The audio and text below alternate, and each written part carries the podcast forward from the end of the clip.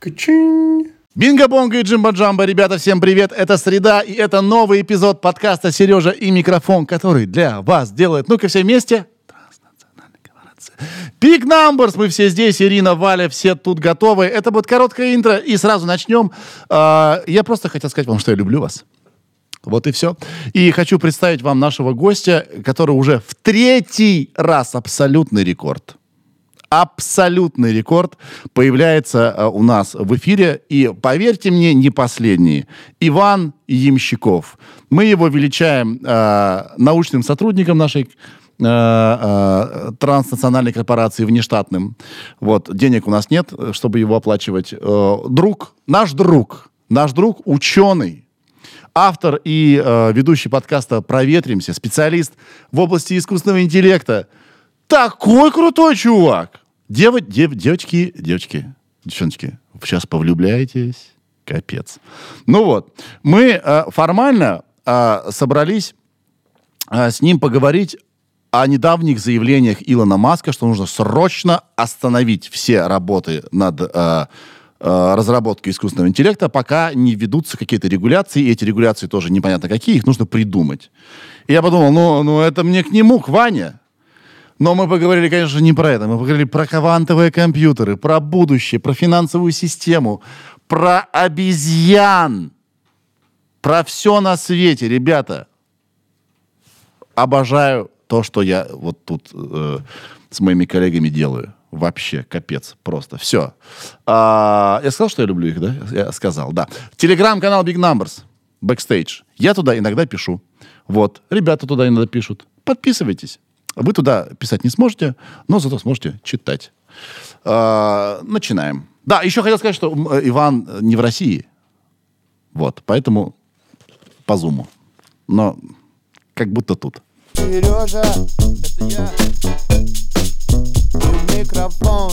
А, а. Привет, Иван.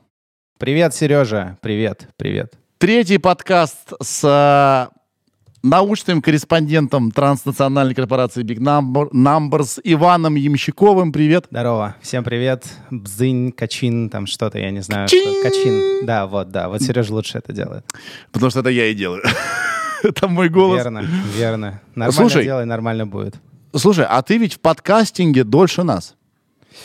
Да, я давно это стал делать. Мне очень нравится идея подкастинга, когда человек, который что-то, вот ему что-то интересно, он про это рассказывает, разговаривает с людьми, которые ему интересны. Я в какой-то момент открыл для себя подкаст, который называется, по-моему, The Psychology Podcast. Там чувак, профессор психологии, лет 10 назад решил делать подкаст про психологию. И такой, типа, забью-ка я имя Psychology Podcast, а то пригодится в будущем. И меня так впечатлила эта идея, что как бы никакого тебе радио, никакого тебе медиа берешь э, и говоришь о том, что тебе интересно, что я стал делать подкаст «Проветримся» для технооптимистов. То есть мы там... Ну, как бы... Очень много, короче, есть подкастов про технологии, где про технологии рассказывают всякие страшилки. Да. Вот. И мало подкастов про технологии и бизнес, где про них рассказывают что-то интересное. Я как бы глубоко убежден, что от технологий мы все живем дольше и лучше. И вот я решил делать подкаст для тех, кто разделяет мою позицию. Нас, кстати, немного, в отличие от слушателей других подкастов, но мы в тельняшках. Скажи, негатив продается легче. Что все плохо. Ну, это вообще свойство мозга, да, то есть у нас мозг так устроен, что те, кто не реагировали на негатив, они вымерли. Ну, типа, ты когда не реагируешь на то, что там вдруг там в кустах медведь, то медведь тебя съедает, как бы, и, и это понятный эволюционный механизм, но мне кажется, что сейчас этого стало так много, что это вредит людям. То есть люди же по всему миру говорят, типа, блин, кругом все плохо, здесь уйгуры, здесь э, голод, тут зерна нет, вообще что происходит? И как бы, блин, чувак, ты живешь, где жил, у тебя вот довольно э, ограниченный круг общения все равно, да, ты можешь дотянуться до любого человека в мире, но почему ты используешь эту возможность для того, чтобы узнать, что где-то еще что-то плохо? Типа, у тебя вот, может быть, может быть, не знаю, ямы заделать вот во дворе, как бы, и ладно, ну, типа, зачем тебе знать, что где-то на другом краю света люди, не знаю, там, голодают? Ну, то есть- Сердце большое.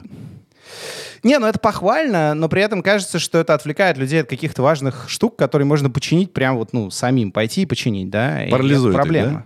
И перегружает очень. То есть это же тоже проблема. Я вот говорил, у меня в одном из эпизодов был в гостях Саша Ларьяновский, который сделал Skyeng. Skyeng. Он был у тебя, не знаю, если не Нет, был, позови. не был. Саша очень клевый. Э, Он может рассказать про образование и про то вообще, как образ- образование меняется с приходом технологий.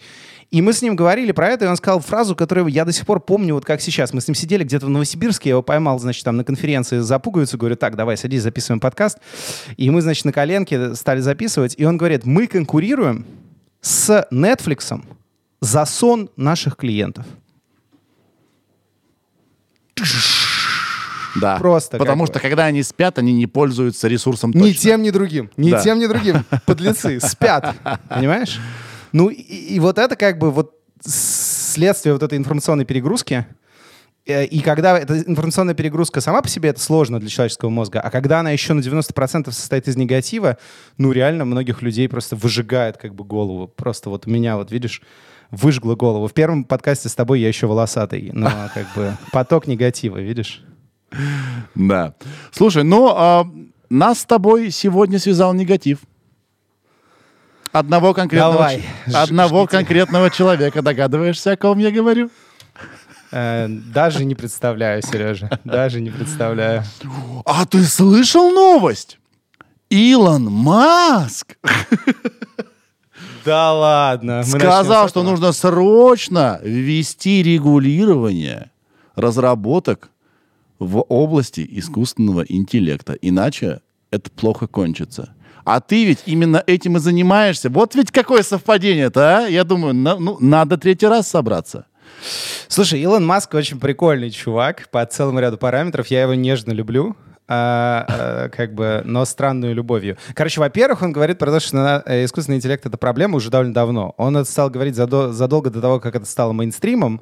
Сейчас он просто подписал письмо, Да. открытое письмо, под которым подписалось много разных людей, там типа э, инструктор по фитнесу из Калифорнии, там в списке подписавшихся есть. Ну, то есть какие-то важные, важные люди для этой проблемы. Но есть действительно крутые ученые, которые под этим подписались. В частности, по-моему, Йошуа Бенджо, один из отцов, таких отцов-основателей э, науки об искусственных нейронных сетях, он вот тоже подписал это письмо. Суть письма в том, что давайте на полгода значит, затормозим все исследования и разберемся, что вообще происходит. Вот примерно такая суть письма.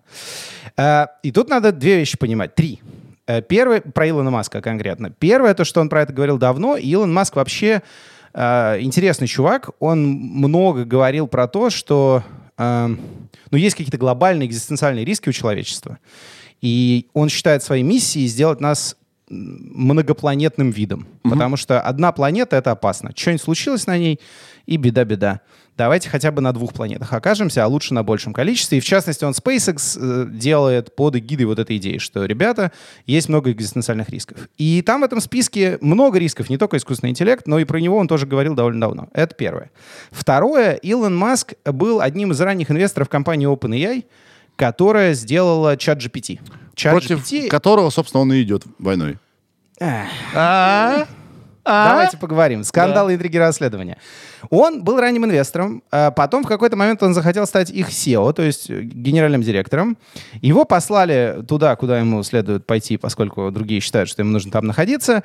И он немного расстроился. Вместо этого SEO остался Сэм Альтман, который по-прежнему SEO этой компании. И, значит, Илон Маск перестал как бы с ними взаимодействовать и затаил, так сказать, обиду. А потом у них взяло и получилось. Причем так получилось, что весь мир заметил. То есть они сделали реально крутую большую модель, получили много денег от Microsoft, на порядок больше, чем у них было там в первом раунде инвестиций. Э, Сделали большое партнерство с Microsoft, и как-то все у них вот пошло. Ну, это, конечно, обидно. И, в общем, Илон Маск, который, типа, был на старте этой штуки, которого попросили отойти, естественно, немного расстроен. То есть Погоди, допускаю, погоди, здесь погоди. есть личные мотивы. Да, Они стопудово есть, не в любом случае будут. Раз он... Вообще я считал, что он э, основатель, нет? Или он просто инвестор? Ну, э, сложно сказать, разные люди говорят разное. Да. Он совершенно точно на старте компании, он положил в нее много денег и э, говорил всякие вещи в духе, значит, вот важно, чтобы искусственный интеллект был доступен всем, поэтому давайте вот у нас будет OpenAI. И, вот И это всё. нон-профит. Она не для Да. получения выгоды. Да, а сейчас да. он считает, раз... в Ну, вообще он говорит вообще про искусственный интеллект. А в частности про OpenAI, если я правильно понимаю, он говорит, что она теперь стала профит. Потому что она теперь формально принадлежит Microsoft. Ну, она принадлежит группе каких-то инвесторов, там Microsoft большую роль играет, но, как я понимаю, речь о том, что Microsoft получил контроль над компанией, нет. Но, да, действительно, компания стала for profit, но и во времена Маска она как бы была не то чтобы очень open, давай я так мягко скажу. то есть, э, к примеру, пару-тройку лет назад они сделали такое заявление, когда они сделали первую модель. Вот чат GPT основана на модели, которая называется вот э, GPT, три веселых буквы. Э, значит, и в основе чат GPT сначала лежала третья эм, версия этой модели, а сейчас лежит уже четвертая, да? И они пятую обещают. И вот э, первая такая модель, когда они ее сделали, они написали очень прикольный пост. Они, значит, сделали... э, У них такая, в принципе, традиция. Вместо того, чтобы публиковать научную статью, они, значит, пишут пост у себя в блоге.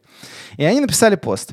Вот мы сделали такую модель, она такая крутая, что вообще от волны дезинформации весь мир, короче, поменяется, не будет никогда прежним. Поэтому мы вам ее не покажем, но она у нас есть. Вот такой пост они сделали.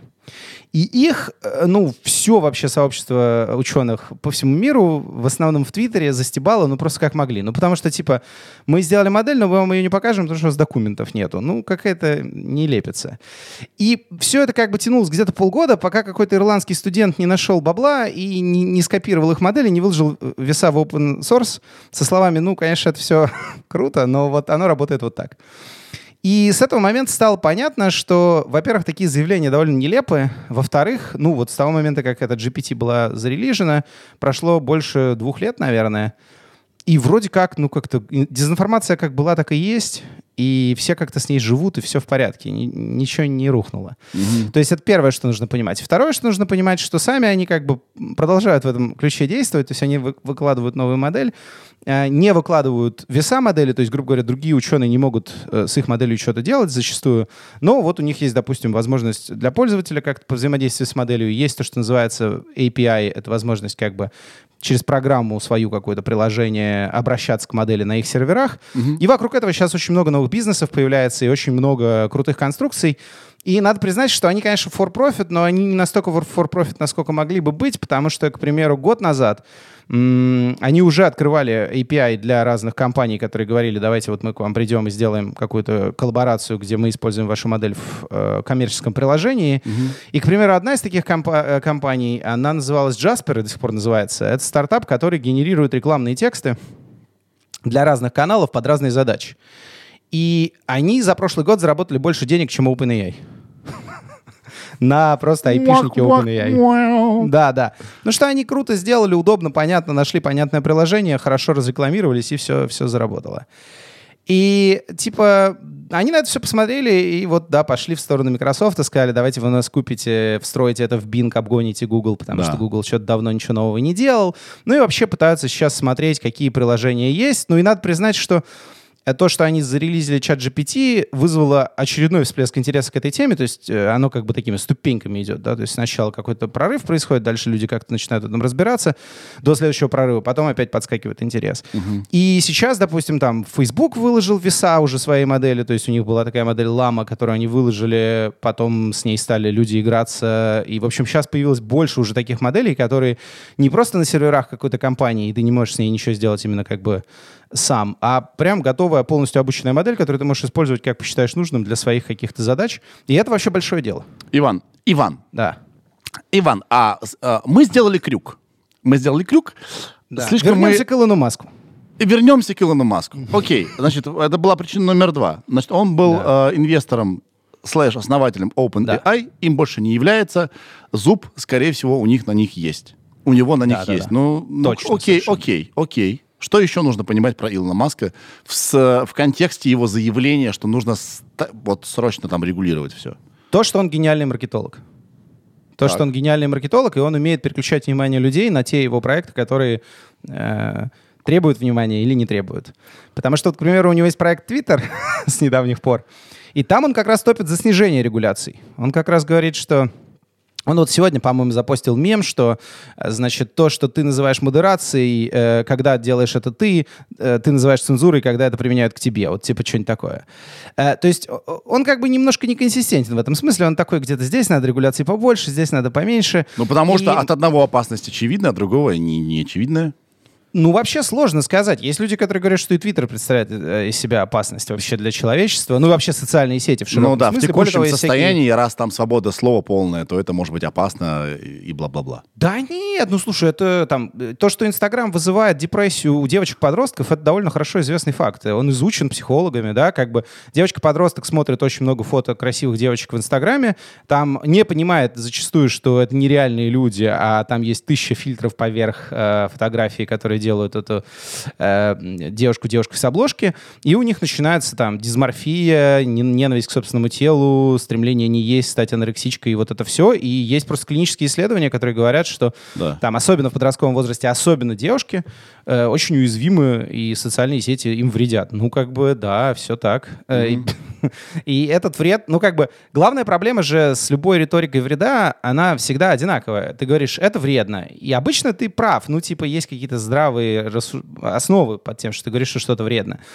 Но когда тебя начинаешь спрашивать, типа, а, а можно как-то количественно оценить, вот насколько это вредно, а насколько это, а что вреднее? Вот тут эти люди обычно начинают теряться, потому что там мой любимый пример это во время, во время пандемии в Штатах э, магазины алкоголя были признаны необходимым бизнесом, который не должен закрываться. А встречи клуба анонимных алкоголиков закрыли. Ну, потому что очевидно, что встречи клуба анонимных алкоголиков очень опасны, распространяют ковид. Да. А сколько людей просто как бы скатилось э, обратно в зависимость, и как они навредили своему здоровью, никто не считал. Ну, потому что как бы это сложный какой-то вопрос, там люди в очках только задают. Зачем это надо? Да, я понимаю тебя. Я тебя И понимаю. вот, собственно, с э, разговорами про искусственный интеллект проблема примерно в этом же, потому что те люди, которые говорят, ой-ой-ой, это очень опасно, ты им задаешь вопрос, а как именно это опасно? Можно вот, э, как это, я записываю. Давайте вот А он уже объяснил. Ну, давай, расскажи, давай попробуем, разыграем эту ситуацию. Илон, А, Да. скажи мне, в чем проблема, Илон? Как случится апокалипс, так сказать? Во-первых, если я Илон Маск, я должен шутить и сам смеяться очень громко.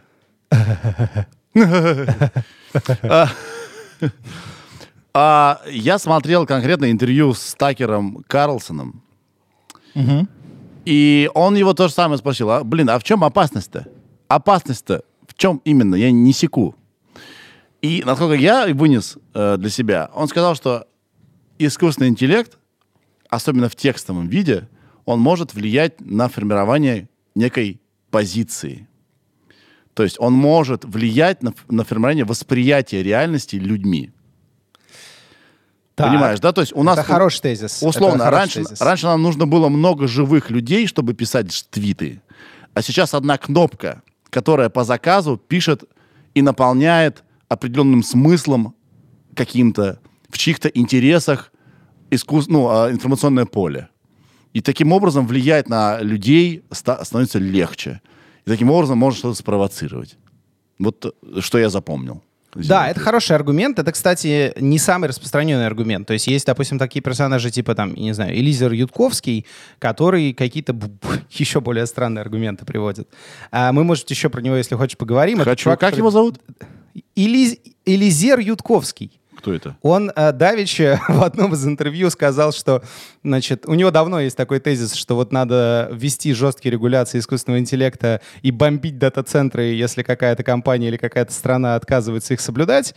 А тут давеча на интервью он даже сказал, что как бы небольшой ядерный удар, если это важно, тоже может нас всех спасти. Он потом уже в Твиттере за это извинялся, сказал, что был напуган, вообще, типа, в разговоре не то можно сказать, ой-ой-ой. Но это прям такой, э, еще и более интересный Он должен был сказать, это не я сказал, это искусственная се- се- Это был дипфейк. Это, дипфейк сгенерено же, видно же. Всё я верно. же такие вещи Так не было. говорю никогда. Мы все, мы, все, мы все это видели, да. Э, Ну, в общем, короче, вот этот аргумент про влияние на людей очень хороший.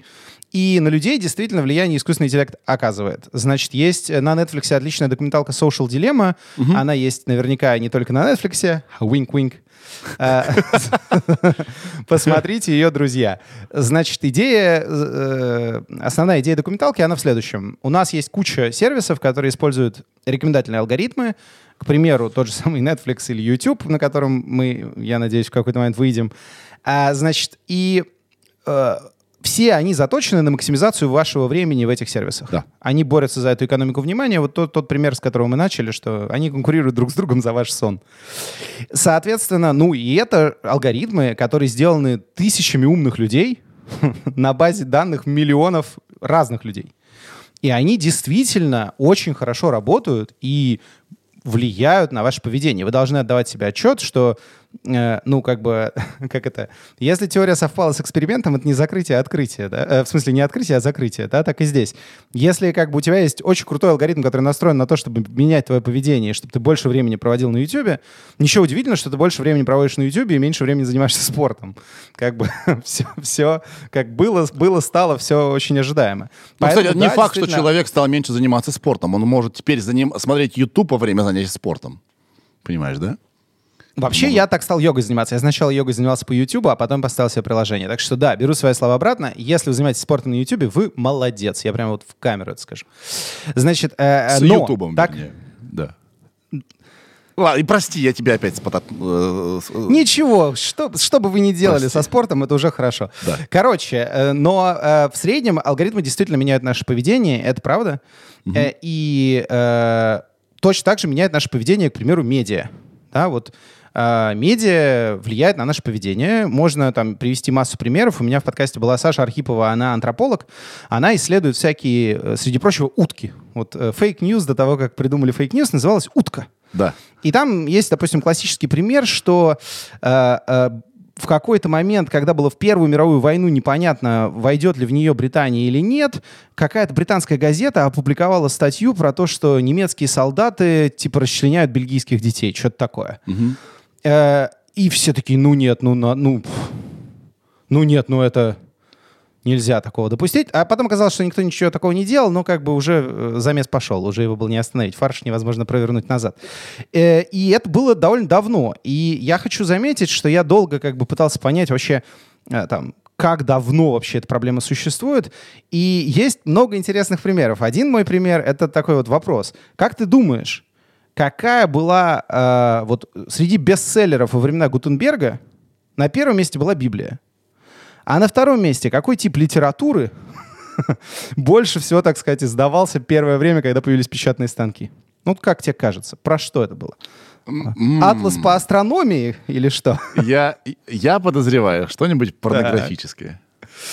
Ты хорош, но тогда, конечно, ты, ты, думаешь, в правиль- ты думаешь в правильную сторону, но люди тогда были глупее тебя. Если бы они догадались до порнографии, конечно, это было бы, возможно, даже на первом месте.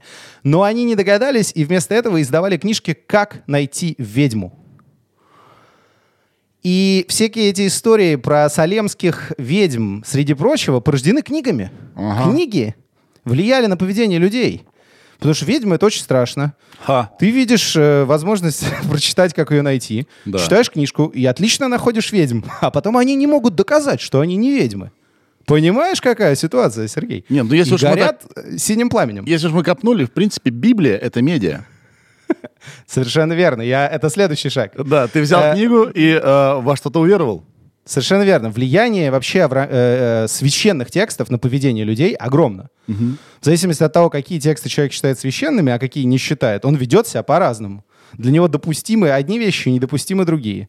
Э, я, в общем, уперся в диалоги Платона. Та- Там есть момент, когда А они тоже медиа? Есть такой диалог Федра, э, Платона и Федра. Значит, запи- ну, как бы диалоги — это такой э, корпус текстов в диалоговом формате, где, значит, философ рассказывает, разговаривает с учениками, и вот э, Федор, это Платон, разговаривает с учеником, которого зовут Федор, и он там буквально говорит, понимаешь, Федор, вот это, э, вот это книжки вот эти, они ж, Федор, чем опасны-то? Они ж сами-то не говорят. Неизвестно, в чьи руки книжка-то попадет. В глупого человека или умного. А спросить он ее ни о чем не может. И может понять ее неправильно. Ха. И надо понимать, что во времена Платона а, образование вообще строилось в диалоговом виде. То есть мы вот с тобой в чистом виде такие правильные с точки зрения Платона ребята. Мы просто разговариваем. Э, академия — это был сад. Первая академия — это был сад в Афинах, по которому философы прогуливались и обсуждали философские проблемы. А иногда рисовали на песке, и поэтому у них была геометрия. Значит, ну, на дорожке. Да. И, и как бы, и вот я там, типа, подкаст назвал «Прогулка» еще, еще и потому, что мне вот понравилась эта идея, что люди гуляют и о чем-то разговаривают. Это круто как бы. Да. И они очень топили за то, что это единственная вообще форма, в которой нормально передавать знания. Потому что если ты что-то не понял, ты можешь спросить у учителя. Потому что на ходу нужно говорить понятно. Потому что у тебя нет под рукой никаких, знаешь, там, боярам в Думе говорить не пописанному, дабы дурь каждого видна была, как у Петра Первого был такой указ. Да, либо Вот ты можешь, тебе может казаться, когда ты говоришь как бы один, что это понятно. А при собеседнике ты понимаешь, что непонятно, оказывается. Да, ты какую-то чушь говоришь, люди тебя не понимают, совершенно верно. И э, они прям топили за то, что ну вот только диалоговая форма. Более того, диалог слово, это же от греческого диалогос, это знание двоих. Диа два, логос знание. Э, э, и как бы диалог это знание двоих, это вот процесс э, передачи знаний от одного человека к другому, и они прям считали, что вот это прям вот только так и надо. Все остальное это от лукавого. И, тут Платон мы возвращаемся к, к, э, к багу медиа. Ты получаешь информацию, которая с тобой э, односторонне говорит. Она тебе сообщила, а у этой информации ты ничего спросить больше не можешь. Вот она просто Вот-вот. попала в тебя и все. И это накладывается на то, что мы социальные животные. Есть э, совершенно дикая книжка, э, не связ... ну как бы она не очень свежая, но я советую ее прочитать. Она называется «Боулинг в одиночку», «Bowling Alone». Чувак проанализировал статистику дорожек боулинга в Штатах и выяснил, что процент людей, играющих в боулинг один человек на дорожке, неуклонно растет последние там 20-30 лет. Прикол. То есть вот эта проблема одиночества, проблема того, что под этими потоками информации человек э, оказывается один и начинает с ним взаимодействовать и думать, что он взаимодействует с людьми, а он взаимодействует с такими потоками информации, в которой нет вот этой диалоговой формы, это вообще большая проблема. И не очень понятно, что с ней делать, но мне кажется, допустим, популярность, э, допустим, подкастов частично связана с этим. Люди хотят реально слушать диалог, и они сами, может, не могут в нем поучаствовать, но хотя бы вот мы с тобой у них на кухне сидим и разговариваем, а они режут там салатик или, не знаю, что, суп готовят. Это одна из И- причин. и- Еще у меня есть другая теория, почему э, Какая? подкасты так взлетели. Потому что подкасты, как правило, вообще в, в, в- в- в этой форме подкаст правил нет. Правило одно. а, Он не должен... Подкаст требует твоих глаз желательно. Чтобы ты мог слушать его. Хочешь посмотреть, пожалуйста. Но это такое самодельное радио. Но так сложилось, что э, диалоги и беседы там в одного, в двоих, в трех, в четверых, неважно, э, как-то взлетели. Так э, сл- случилось. И они не редактируются. И из-за этого, из-за этого получается атмосфера, как в жизни. И отсюда моя теория, что это твоя компания. Ты чувствуешь Да, да. себя там. Но я и говорю, это решение проблемы одиночества. Да, да.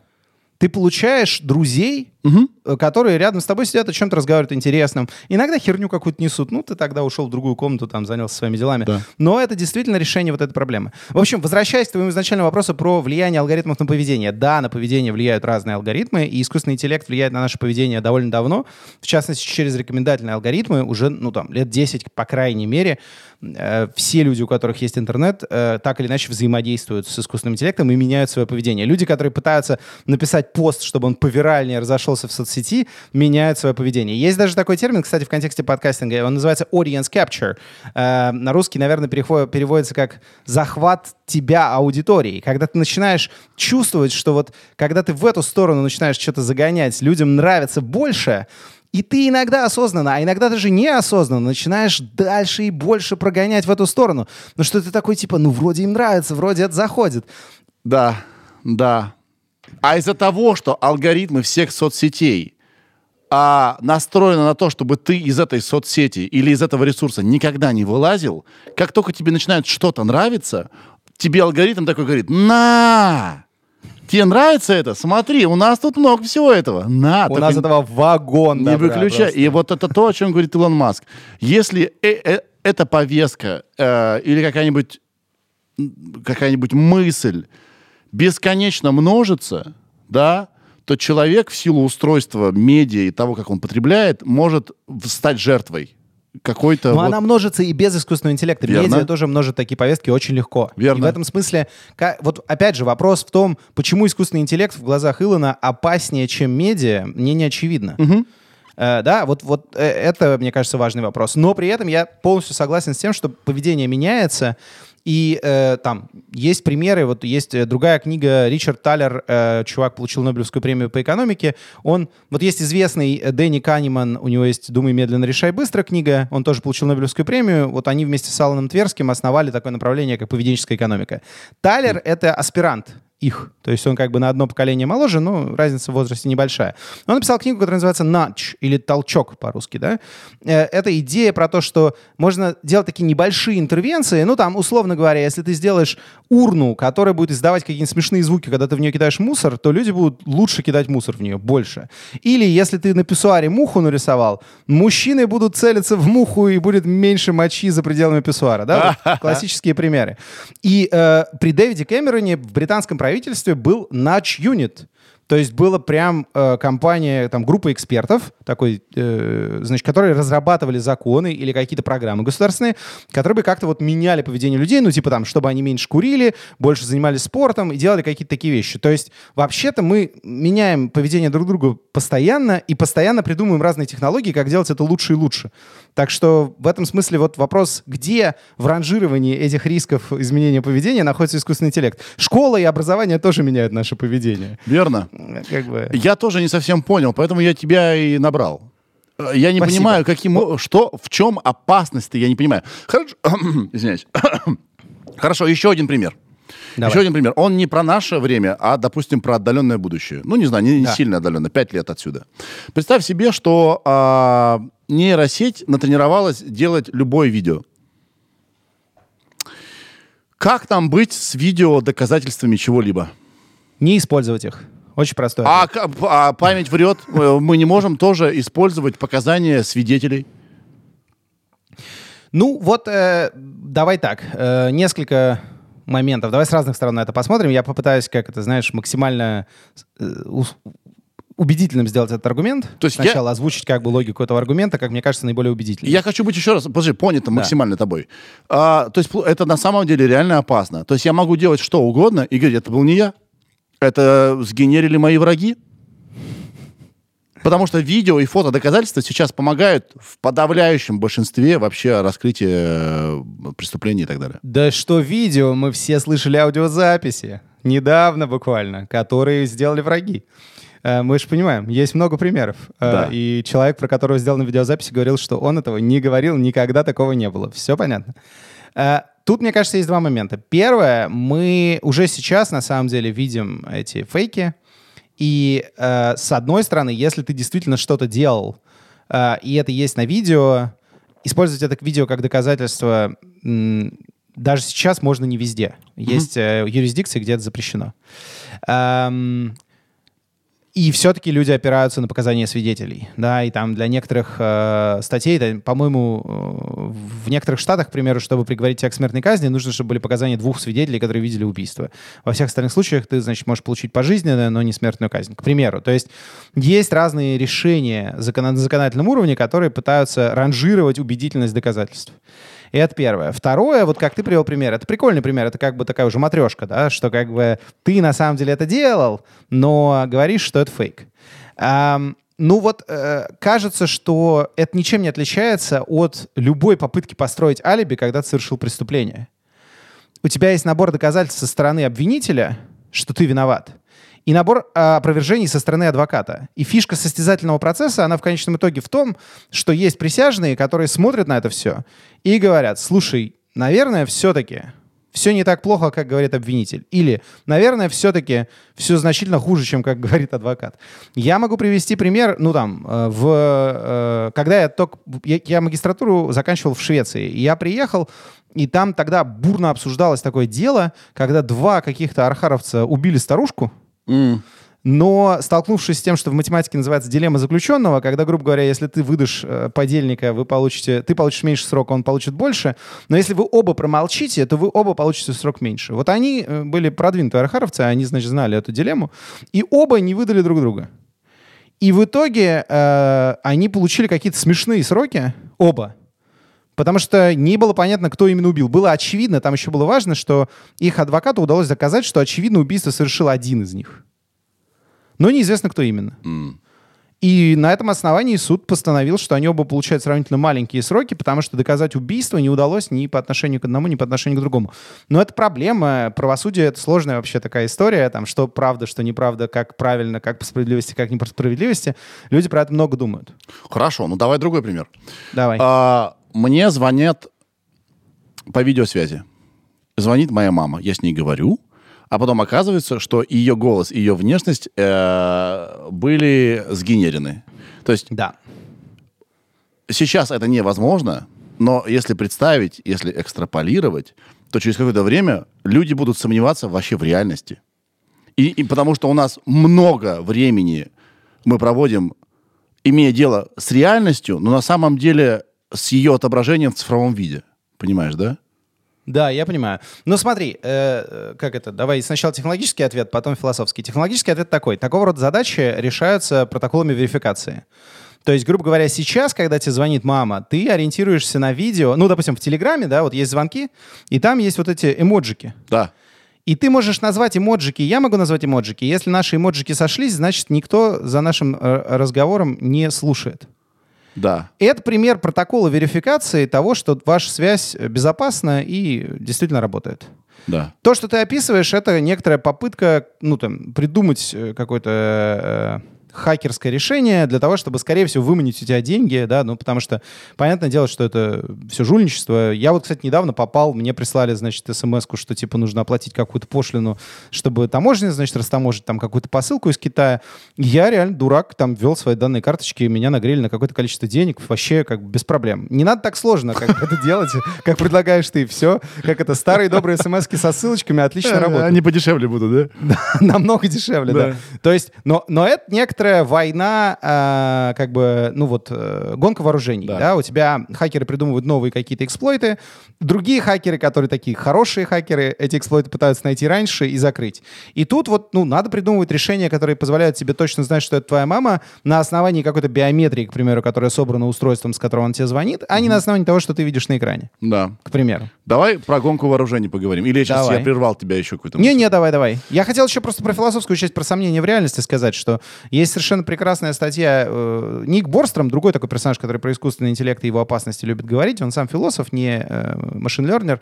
Но у него есть э, книжка Super Intelligence, которая довольно рань, там, не знаю, лет пять, наверное, назад вышла.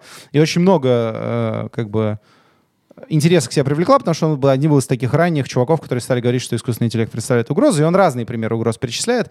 Но до того, как он вот эти, этой темой занялся, у него была статья про гипотезу симуляции, в которой он, э, философская статья, в которой он вообще сказал, что, грубо говоря, представьте себе, что вот есть цивилизация, а она достаточно продвинутая, чтобы запустить внутри себя симуляцию цивилизации. Тогда рано или поздно внутри этой симуляции симулируемая цивилизация тоже запустит симуляцию цивилизации. Соответственно, вероятность того, что мы какая-то цивилизация внутри этой матрешки, она вообще-то больше априорно, ну там, с- если так с- абстрактно это посмотреть, чем вероятность того, что мы корневая цивилизация. Так что э, в реальности люди сомневаются давно, а до этого были солипсисты, а до этого были какие-нибудь Кастанеда, и, в общем, как бы, ну, с реальностью много вопросов. Любой человек, который в школе, вернее, в университете пробовал понять квантовую механику, начинал сомневаться в реальности. Это норма. Кстати, про квантовый компьютер мы поговорим чуть позже. Да, давай. Ты что-то знаешь про это. Это очень ход. Это прям это вообще... Я знаю, я знаю, я в курсе. Я, да. Слушай, так. гонка вооружений. Я вот...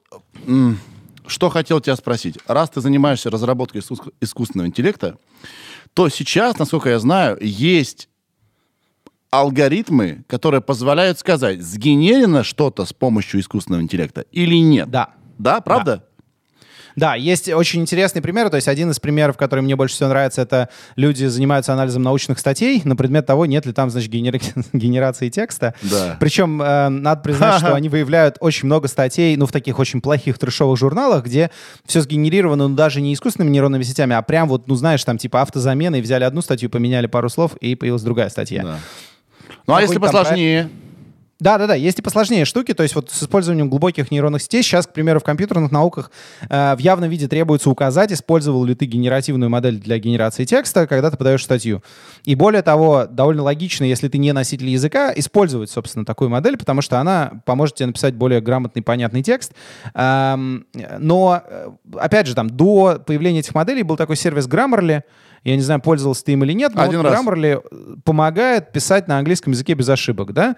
И это тоже алгоритм, который как-то модерирует твой текст. И, в общем, грань между тем, что вот алгоритм написал статью за тебя, и алгоритм помог тебе от- отредактировать, чтобы она стала какой-то более внятной, она довольно... Ее сложно понять, где она находится. Я лично считаю, что использовать алгоритм для того, чтобы текст стал лучше с точки зрения восприятия и носителя языка, особенно если ты не носитель, это важно. Особенно если текст не художественный, да, потому что с художественными текстами там очень важно именно авторский стиль. А, при этом за тебя придумать текст модели по-прежнему не могут. То есть ты не можешь сказать, а, вернее как, ты можешь чат GPT сказать, напиши-ка за меня блокпост, но напишет она очень скучную фигню. То есть тебе все равно нужно сформулировать тот опыт, который ты хочешь красиво облечь в слова. И с наукой то же самое, да, то есть тебе нужно придумать, там, не знаю, эксперимент, на основании которого ты хочешь написать статью, но при этом, да, если ты хочешь, чтобы твоя статья была как бы читабельна для носителя английского языка, и в ней не было каких-то тупых ошибок, и вообще формулировки были правильные, а словарный запас достаточно обширным, ну, сходи, возьми модельку, и она тебе поможет. Мгм. А, мгм. то есть невозможно все-таки сказать себе, ну, если будут невероятно крутые нейросети, появятся другие нейросети, которые секут, что это что-то вот сделанное дело рук нейросетей. Они беспокоиться не о чем. Нет, они соревнуются, ну, то есть, грубо говоря, да, там есть э, нейросетки, которые используются для- детектирования какого-нибудь противоправного контента. Да, там, не знаю, ты порнуху разместил где-нибудь, порнуху нельзя, Да. нужна сеть, которая будет смотреть, что ай-яй-яй. Да. А, и э, понятное дело, что те, кто пытаются на этом нелегальном конте- контенте зарабатывать, они, в свою очередь, пытаются найти слабые места у этих нейронок, при помощи которых, не знаю, там, Facebook фильтрует фид, чтобы, значит, всякая гадость тебе в него не попадала Да. и пытаются как-то его обходить. Э, Есть отдельное направление, которое называется атаки на искусственные нейронные сети, как бы как сделать так, чтобы вот для человеческого глаза картинка остается такой же, как была, а нейросеть уже не видит в ней, значит, там какую-нибудь э, сцену насилия, к примеру. Э, И это действительно такая гонка вооружений, она прямо сейчас происходит. Э, что мне кажется здесь важно, что, скорее всего, какого-то финальной точки, где одна или другая страна победит, не будет, потому что, вот как э, ты уже упомянул, там, случится квантовые, к примеру, компьютеры, у нас резко возрастут, еще сильнее возрастут вычислительные мощности, и там появятся вообще другие алгоритмы, не знаю, там, и шифрования, и другие алгоритмы искусственного интеллекта, и постоянно это все как-то будет эволюционировать. Да. Я как бы большой фанат эволюции, я за то, чтобы все куда-то развивалось и росло, а не стояло на месте 6 месяцев. Пусть даже 6 месяцев, как этого хочет Илон Маск. Э, Мне кажется, что 6 месяцев ничего стоять не должно, никому хорошо от этого не будет, при всем уважении. Да, Вот, зна- э, знаешь, что, что любопытно? Что Илон Маск выступает против искусственного интеллекта, хотя искусственный интеллект в основе автопилота э, Теслы лежит. Я не понимаю этого. О, о, да. Я не Ну, понимаю слушай, этого. я правда считаю, что это как бы способ выиграть время для того, чтобы успеть вскочить в уходящий поезд. И я считаю, что в его случае эта мотивация очень важная. Но при этом там, к примеру, да, давайте тоже как бы не надо... эм, э, как, давайте будем честны, там есть клевые, крутые чуваки. Вот Бен, Бенджо, к примеру, очень озабочен именно проблемами дезинформации. И он говорит, что там, если качество этой дезинформации еще на порядок возрастет, то мы и с этой-то, дескать, справиться не можем, а вот с новой будет совсем сложно. И Звучит логично. решение. Ну да, и долгосрочное решение для этой проблемы понятно. Нам нужна другая система образования, которая будет делать больше акцент на критическое мышление. Да. И в некотором смысле там вот ты своим подкастом делаешь именно это, да, то есть ты э, пытаешься изменить мир в сторону того, чтобы люди думали своей головой больше.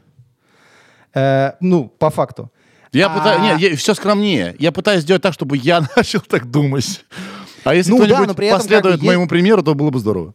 Ну, и очевидно по комментариям, что люди следуют. Это как бы, типа, достаточно прочитать комментарий к любому твоему выпуску, чтобы понять, что там есть какой-то не нулевой процент людей, достаточно большой, которые действительно такие, о, а я не думал про это, а я не думал про это. То есть ты как бы вместе с ними проходишь этот путь вот э, любопытства и попытки понять, а как вообще мир-то устроен, как бы. А Всё вот я так. про это просто никогда не думал. Так. Стендап, на самом деле, очень похожая штука. У меня, я недавно подумал, что очень многие люди э, в рамках стендапа не только смеются, но еще и узнают какие-то вещи, которые вроде бы вот буквально на кончиках пальцев их ежедневного опыта, но они сами эту мысль не думали. То есть ты иногда смеешься от того, что, блин, я же мог эту мысль подумать, но я ее не подумал, за меня ее подумал типа Сережа, к примеру, да, и тебе весело от этого. Что касается стендапа, в стендапе очень важная штука.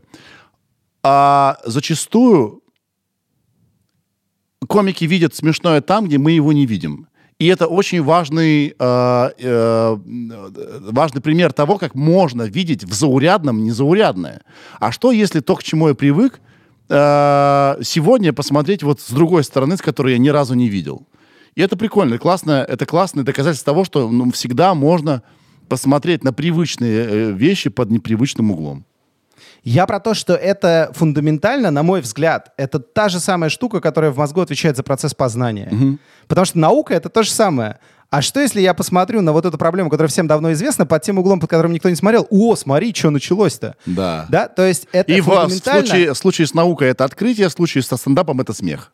Да, да, да, да. Это типа фундаментально тот же биологический, мне кажется. Я тут, я не нейробиолог, послушайте профессионалов, но мне кажется на уровне ощущений, что это очень похожий механизм в мозгу, который завязан на стремление думать и познавать вообще окружающий мир. И вот, грубо говоря, там долгосрочно проблема дезинформации, скорее всего, решит измененное образование, которое будет эффективнее, больше, доступнее, дешевле, качественнее. И будет заточено не на конкретное знание, а на механизмы работы с реальностью. Да, на, на методы, на Да. то, как вообще э, работать с информацией. Совершенно верно. Но вот в краткосрочной перспективе действительно есть риски, что вот типа алгоритмы опередили людей, люди как бы как, как общество мы, типа, дескать, не догнали, и вот тут возникают проблемы. Э, мне кажется, что это достаточно осмысленная штука, и она как раз может решаться регуляциями э, систем, которые информацию распространяют, да, и там в Евросоюзе, к примеру, пытаются, как это есть тоже прекрасный мем, когда, э, значит, в каких отраслях лидируют технологически разные, значит, страны, там, Китай, США и Евросоюз, значит, там есть Китай и США, у них есть какие-то пересечения, там, типа, новые материалы, биотехнологии, есть какие-то, где они явно, как бы, там, США круче, там, не знаю, в искусственном интеллекте, условно говоря, там, Китай круче, пускай в медицине, я не помню сути. И отдельно есть кружок Евросоюза с надписью «Регуляции», значит, которые ни с чем не пересекаются, но вот, значит, в Евросоюзе прям много про это думают. Я не уверен, что это лучший путь, но у нас в мире есть совершенно точно, э, значит, часть стран, которые пошли по пути регуляций. Мы все можем на них посмотреть и понять, хороший это путь или нет. Но что важно, это то, что парадоксальным образом эм, движение по пути регуляции, оно почти всегда догоняющее. Очень трудно придумать регуляции такие, чтобы они на будущее работали. То есть все эти регуляции, они такие реактивные. Оп, что-то случилось, давайте придумаем регуляцию, как это остановить. Но сделать какую-то систему правил, издержек и противовесов, и там, чтобы она на 300 лет вперед работала, ну, таких примеров, к сожалению, очень мало в истории человечества. Поэтому э, Учитывая еще, Фундам- как ускорился прогресс. Господи боже. Слушай, А, ну это хорошо, на самом деле. Ты знаешь, вот э, э, по поводу того, насколько прогресс ускорился, есть э, разные мнения. Есть довольно интересная позиция, что э, прогресс замедлился по отношению к 20 веку. Э, то есть, э, если ты сравнишь, ну, давай там, типа, будем отматывать три, э, шагами по 30 лет, да, вот, э, значит, 90-е годы и сейчас. Насколько мы в разном мире живем? Ну, вот в сильно разном. Сильно разным, но тем не менее, мы носим почти такую же одежду, нас окружают почти такие же вещи. У нас уже были телефоны, которые позволяли нам связаться дистанционно. У нас не было картинки, У но нас, у нас не уже было, были у нас телемосты. не было сервисов. Сейчас, не было сервисов. Мы сейчас рабы сервисов. Э, Совершенно мы- и, мы верно. раб- э, и у нас не было такого мобильного, такой мобильной возможности получить э, доступ к любым знаниям. Совершенно верно. Но давай теперь сравним 90-е и 60-е. Оуф, Это еще 30 лет. оуф, это вообще разные, э, разные И миры. вот субъективное утверждение, что 90-е от 60-х отличаются сильнее, чем сейчас от 90-х. А теперь еще на 30 лет махнем. И 60-е, и 30-е. И там, ну, вообще, ну, как бы... э, и, соответственно, 30-е с нулевыми. И вот, грубо говоря, есть, нек- есть даже работы разных экономистов, которые оценивают то, что называется return on investment, то есть возврат на инвестиции. Вот ты тратишь, не знаю, там, рубль на исследование, сколько ты рублей обратно зарабатываешь. И понятное дело, что есть смысл тратить на прогресс деньги, если у тебя возврат на инвестиции положительный, да, то есть ты тратишь рубль, возвращаются два. Отлично, хорошая сделка, давайте делать. И есть исследования статистические, которые показывают, что вот это значение, оно по-прежнему положительное, то есть по-прежнему от каждого рубля пользы больше, если ты его потратишь на науку. Но э, оно снижается скорее. То есть был взрывной рост, там, условно говоря, в конце 19 века, который вот э, э, там толкнул нас всех в 20 век, и где-то до середины 20 века он был очень высокий, и он начинает медленно снижаться с середины 20 века, и, грубо говоря, IT — это примерно единственная сфера экономики, в которой вот этот э, возврат на инвестиции до сих пор примерно такой же, как был в 30-е или в 20-е годы. Знаешь, как бы, по-моему, Дизраэли говорил в конце 19 века, что самое странное в наши времена это то, что когда-нибудь их будут называть старыми добрыми временами. Да, то есть, то есть, э, и как бы просто мы живем очень сильно, мы с тобой очень сильно цифровизованные чуваки, и нам заметно это изменение очень заметно, да, но вот глобально в масштабе земного шарика э, этот процесс на самом деле даже замедляется. Э, просто вот IT идет на той же траектории. Вот был такой чувак Мур, который сформулировал закон Мура, который сказал, что вычислительные мощности будут удваиваться там каждые сколько-то лет. И вот действительно закон Мура более или менее пока соблюдается, и, соответственно, все, что завязано на вычислительные мощности, продолжает расти по вот этой экспоненте, по которой раньше росли все технологии. Да. По ней росла химия, по ней росло инженерное дело, А по ней росли материалы. только вычислительные Да. мощности. Да, да. А сейчас только вычислительные мощности, а все остальное начинает отставать. И одна из надежд искусственного интеллекта, она как раз в том, что мы вот этими вычислительными мощностями сейчас подтянем их на другие задачи. Верно. И как раз поднимем скорость развития химии, материалов, фармакологии, э, медицины, э, вот этих всех вещей. Потому что они отстают, там не хватает ресурсов, там не хватает хороших идей. Я вот говорил, э, я стал делать еще подкаст на английском, у меня первый эпизод вышел с чуваком, который занимается штукой, которая называется вычислительная химия. Он сам из Колумбии, живет в Германии, занимается вычислительной химией. И он дикую вещь мне сказал. Он говорит, понимаешь, вот смотри, возможных сочетаний химических элементов столько, что как бы нет такого количества объектов во Вселенной. Ну, потому что чисто комбинаторно очень много можно придумать разных веществ, которые гипотетически можно собрать из атомов. А химия — это такая штука, которая, грубо говоря, тебе позволяет выстроить траекторию. То есть ты сначала собираешь вот это, ну, как кубики Лего, да, типа это подсоедини к этому, это к этому, тогда со- соберется конструкция. Но у нас есть ограниченное время и ограниченная область химических веществ, которые мы сможем просто получить за время, пока солнце не погаснет, Да. условно говоря. Вот.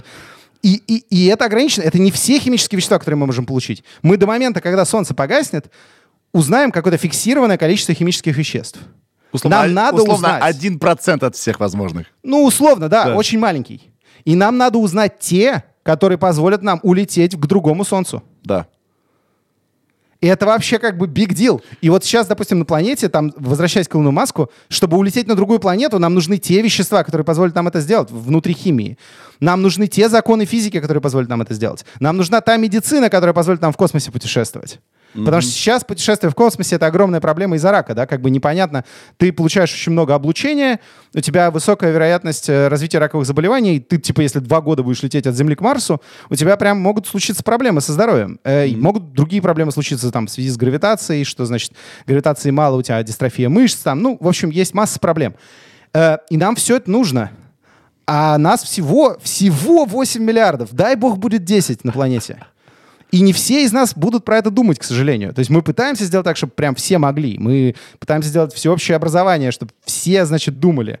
Мы пытаемся сделать бесплатное образование, чтобы все могли дорасти до момента, когда могут об этом думать. Но это пипец как сложно. А у нас время, так часики-то тикают. Вот Тикают мы и часики. подошли к квантовому компьютеру. Значит, Да. э, э, я читал, вообще, почему начал об этом думать? Я читал книжку китайского фантаста, ученика Лю Цисыня, с которым у меня было интервью, я забыл, как его зовут, очень сложно. П- Там было несколько вариантов прогноза будущего. Так. Там и про дипфейки говорили, и про нейросети и так далее. И э, большое внимание центральное было уделено, уделено э, квантовому компьютеру, потому что все сейчас как будто бы утыкается в вычислительной мощности. Вот ты сейчас на примере химии э, сказал, что в принципе понятно, почему э, мы сейчас вот пытаемся решить эту проблему, потому что она подтянет все остальные, на новый уровень выйдет. Э, для того, чтобы поговорить про квантовый компьютер, давай сначала поговорим, почему нейро, не- вообще работа с нейросетями это так дорого. Я был на, под- на подкасте у Яндекса, они мне сказали, что у них целый, целый дата-центр, там, где не знаю сколько видеокарт, пытаются там, значит, работать с этой балаболой, которая как-то вот как-то работает. Почему это так дорого? Это вопрос на миллиард просто. Значит, все э, исследователи искусственного интеллекта так или иначе им задаются и пытаются на него ответить. Эм, э, ну, в общем, технический ответ следующий. Сейчас э, у нас есть вот эти системы. эм, грубо говоря, мощность системы, мощность нейросети и способность ее решать разные задачи определяется количеством параметров этой нейросети. чем больше параметров, тем, грубо говоря, более сложные задачи она может решать и качественнее может это делать. Это очень упрощенно, но это базовый такой вот параметр. И есть э, некоторые направления мысли, которые говорят, что вот масштабирование это все, что нужно. Чем больше у нас будет вычислительных мощностей, тем более сложные задачи мы можем решать. Нет там никакого... То есть, грубо говоря, это параметр достаточный, который вот можно оптимизировать, э, растить, как вот э, закон Мура с э, э, значит, э, микросхемами, что у нас будет больше транзисторов на печатной плате на единицу площади. Вот нам надо то же самое, значит, сделать с э, искусственными нейросетями, и будет нам счастье. Есть другая школа мысли, которая говорит, что, ребята, мы видим, что какие-то вещи, которые биологический интеллект решает достаточно просто, даются нашим алгоритмам огромным потом, болью, кровью и анаболиками, и все равно не работает. Мы что-то делаем не так. То Мы есть как бы наш мозг это не здание, да, где огромное количество э, на месте стоящих, э, охлаждающихся ку- кулерами ящиков, да. То есть если наш мозг может, то и наш компьютер должен мочь. Что ты делаешь со мной, Сережа? Значит, наш мозг очень непонятная, сложная хрень. Потому что люди, которые, собственно, говорят про масштабирование, они говорят, ребята, мы не знаем, сколько на самом деле параметров в мозгу. Почему не знаем? Потому что в мозгу вычисления не цифровые, а аналоговые. Потому что у нейронов в мозгу, помимо того, что у них есть иногда, значит, вот я пустил электрон, значит, электронный импульс, иногда не пустил, там еще есть концентрации разных веществ, там еще есть параметры проводимости синапсов. Самих этих синапсов до черта э, там э, до сих пор даже самые какие-то передовые искусственные нейронные сети, в них параметров, строго говоря, меньше, чем синапсов в мозгу человека. Эм, и, грубо говоря, даже если про синапсы говорить, то мы пока не там. А еще в мозгу вот аналоговые вычисления. И, грубо говоря, компьютер квантовый, он как раз м, отличается от цифрового тем, что цифровая, вот, значит, наши об- обычные вычисления, они базируются на идее бита, когда у нас нолик и единичка, а в квантовом компьютере бит — это, значит, какая-то вероятность от нуля до единицы. То есть там есть некоторая вот эта э, непрерывность, которая, значит, вот сильно повышает вычислительные мощности. Да. И э, здесь, э, опять же, если упрощать и проводить аналогии, мы не знаем, насколько сложен наш мозг. Возможно, э, действительно все упирается в количество параметров, но просто мы сейчас разворачиваем эти искусственные нейронные сети на довольно примитивном железе, которое не позволяет нам вот то нужное нам количество параметров получить, а машинерия мозга ну, вот био- биологии природы так устроена, что там этих параметров очень много, поэтому он получается такой классный. А, другой вариант, что в принципе сама вот эта идея искусственных нейронных сетей как некоторый копии такой вот как бы, ну, это не прямая копия, но скорее, знаешь, метафора мозга. То есть, типа, мы посмотрели примерно, как мозг работает, и сделали что-то похожее. И вот как бы есть люди, которые говорят, ну, ребят, вы сделали что-то похожее, но это не оно. И нам нужно вот найти э, секретный соус, который, значит, превращает мозг в мозг, сознание в сознание и так далее. У нас же нету... э, Мы, по-моему, в первом подкасте про это говорили, что у нас нет хорошего определения ни что такое интеллект, ни что такое сознание. Мы как бы как-то это чувствуем, мы так как-то видим. Но пока у нас хороших формальных определений нет, тут есть поле для дискуссии, и есть люди, которые думают одно, люди, которые думают другое. Значит, э, почему графические карты? Э, графические карты, потому что вот эти самые искусственные нейронные сети, они представляют из себя алгоритм, который легко параллелизуется. В компьютерных науках есть такой термин параллельные алгоритмы, когда у тебя есть много похожих задачек, которые ты можешь выполнять независимо, а потом как-то вместе агрегировать результат. Э, Соответственно, ты можешь ускорить решение задачки. Вместо того, чтобы выполнять их последовательно, ты, значит, разбиваешь э, задачу на подзадачи, и э, у тебя, не знаю, там, тебе надо n раз сделать какие-то простые операции, ты берешь их, делаешь n раз за один проход, и потом как-то агрегируешь, получается в n раз быстрее, чем если ты бы их делал одну за одной. Понятно. Да? Вот на графических картах такие алгоритмы запускать проще, и поэтому все делается на графических картах. Но при этом, во-первых, мы не уверены, что именно такой подход к искусственным нейронным сетям, который мы сейчас используем, он является прямой аналогией мозга. Возможно, нет.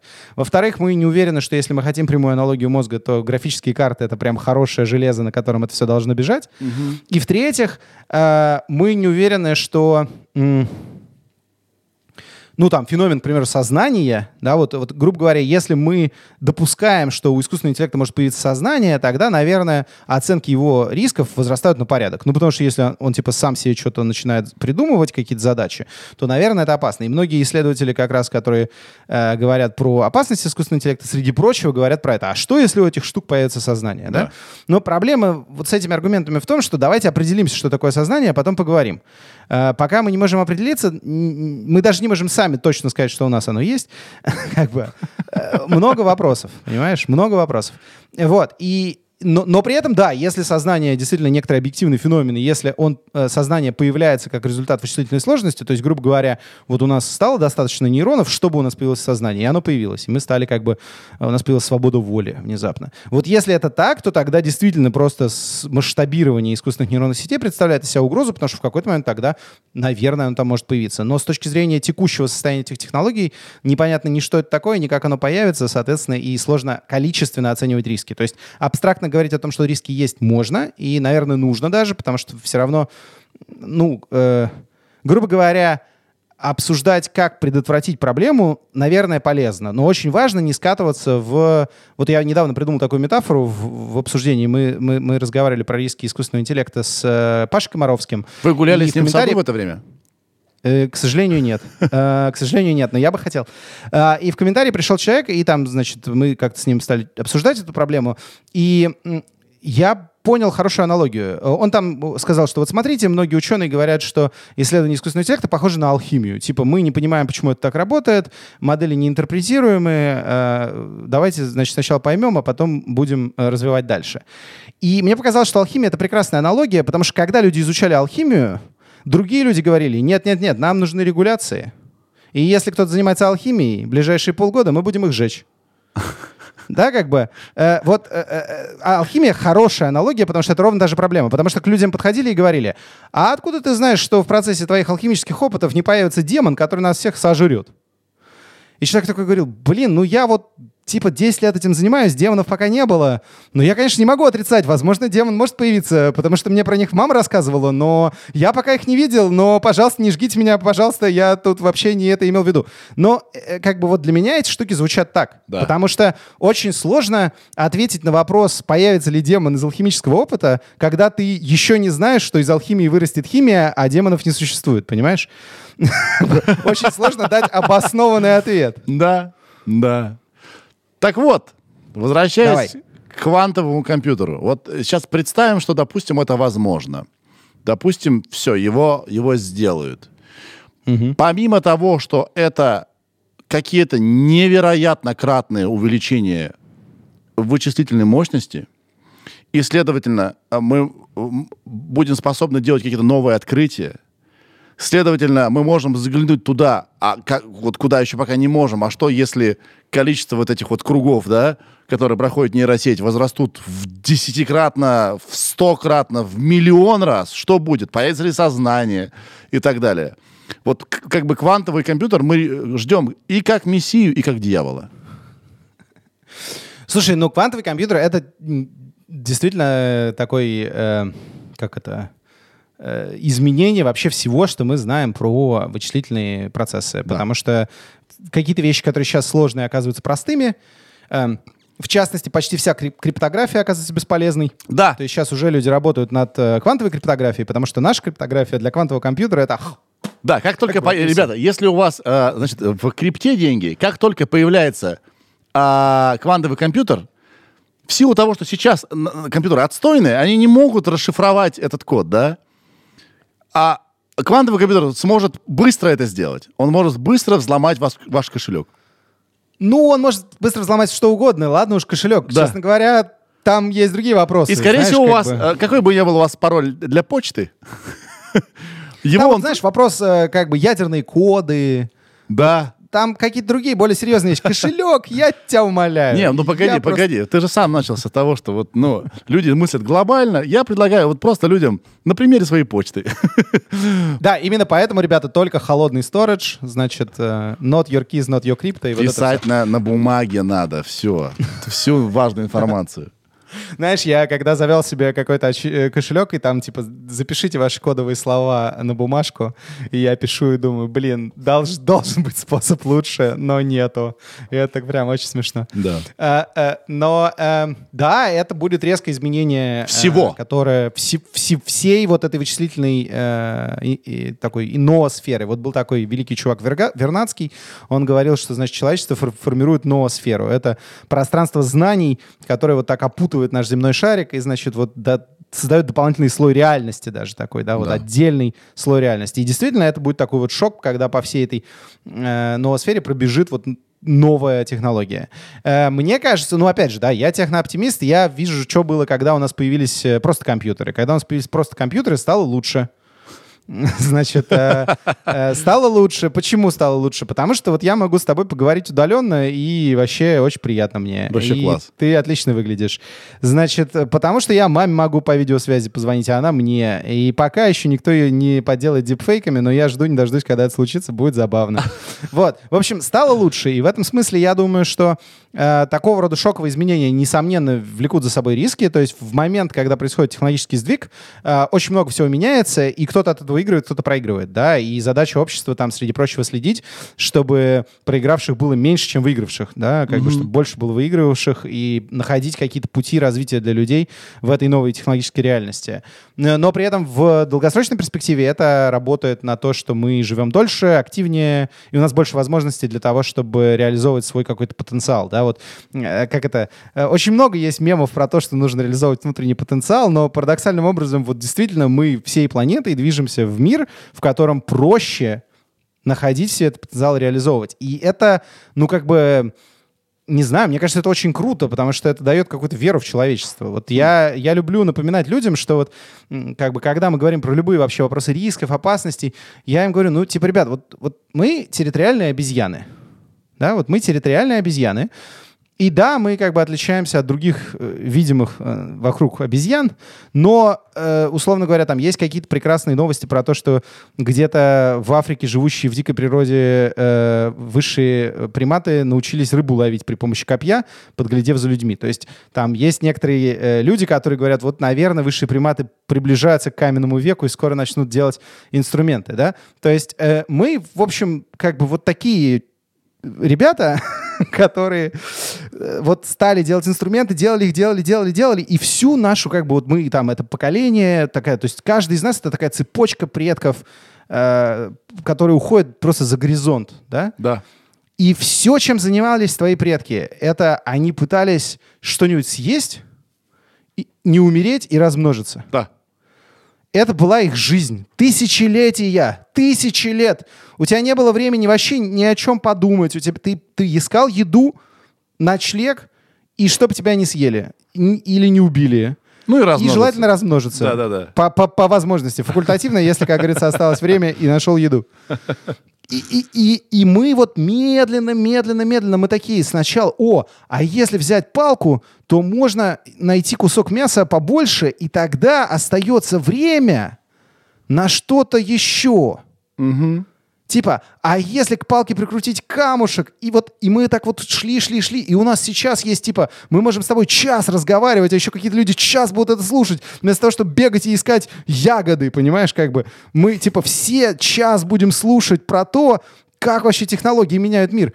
И это же просто, ну, это уму непостижимо вообще. И мы все, вот всем видом пытаемся увеличить доступное нам время, потому что мы заметили, что когда человеку не хрен делать, он иногда придумывает прикольное. Вот мы типа в какой-то момент догадались, что если просто от человека отвалить и дать ему возможность подумать, что бы это ни значило, он придумывает новое. Стендап там, не знаю, подкаст, научное открытие. Но вот у него есть такое свойство. И мы, кстати, это свойство в машине до сих пор не можем воспроизвести.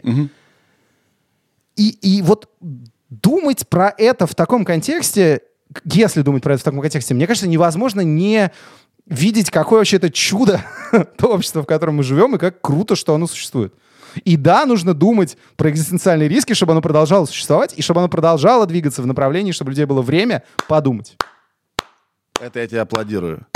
Если Спасибо. э, надумаешь баллотироваться в президенты любой страны, вот этот Земного шара. Земного, земного шара. ша голосую. Эта речь, вот она, готова. Вау. Блин, мы все стремимся к оптимальной реализации своего потенциала.